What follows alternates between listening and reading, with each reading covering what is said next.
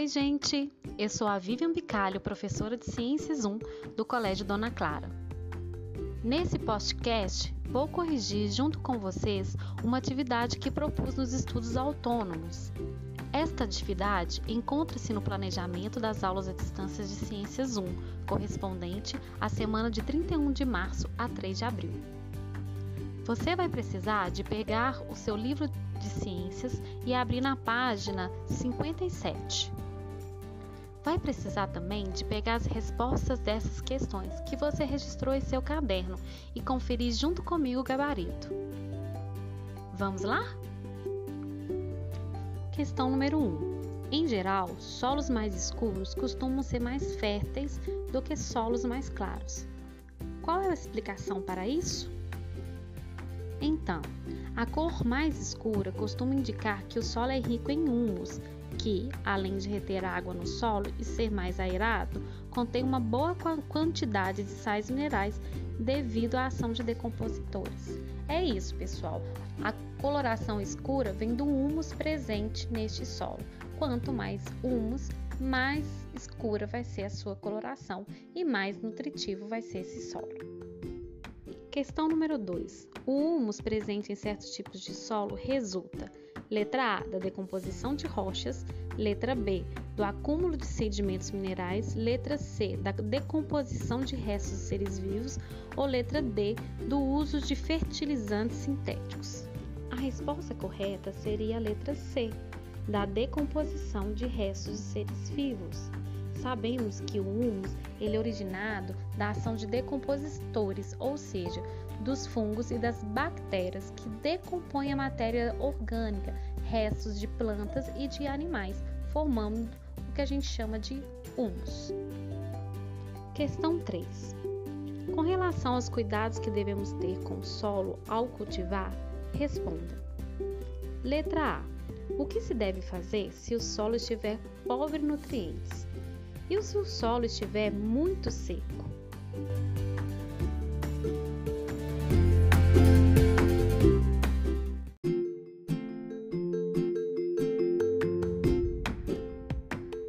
Nos solos pobres em nutrientes é necessário realizar a adubação. Essa adubação ela pode ser feita de duas maneiras de forma orgânica, né? É aquela adubação realizada através de cascas de legumes e verduras, é, casca de ovos, farinha de osso, esterco animal, humus de minhoca. Ou pode-se realizar também a adubação inorgânica, adubação mineral sintética, que é realizada a partir de adubos produzidos em indústrias.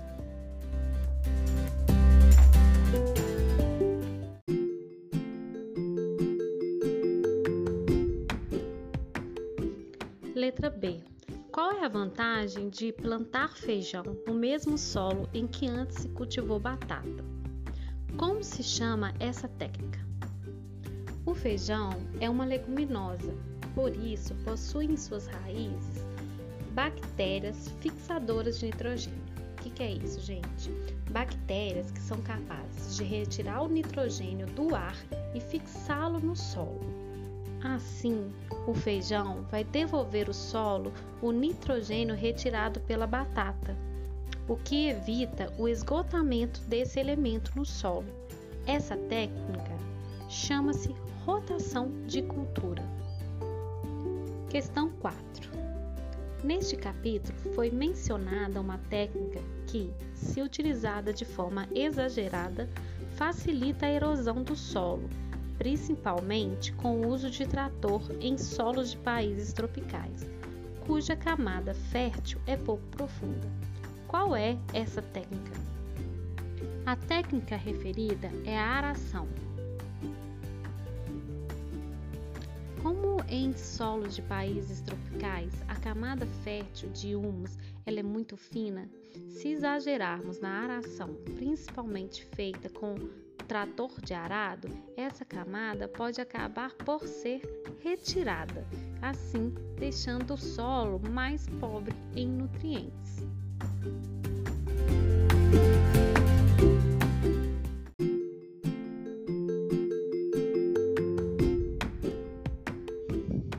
Questão 5.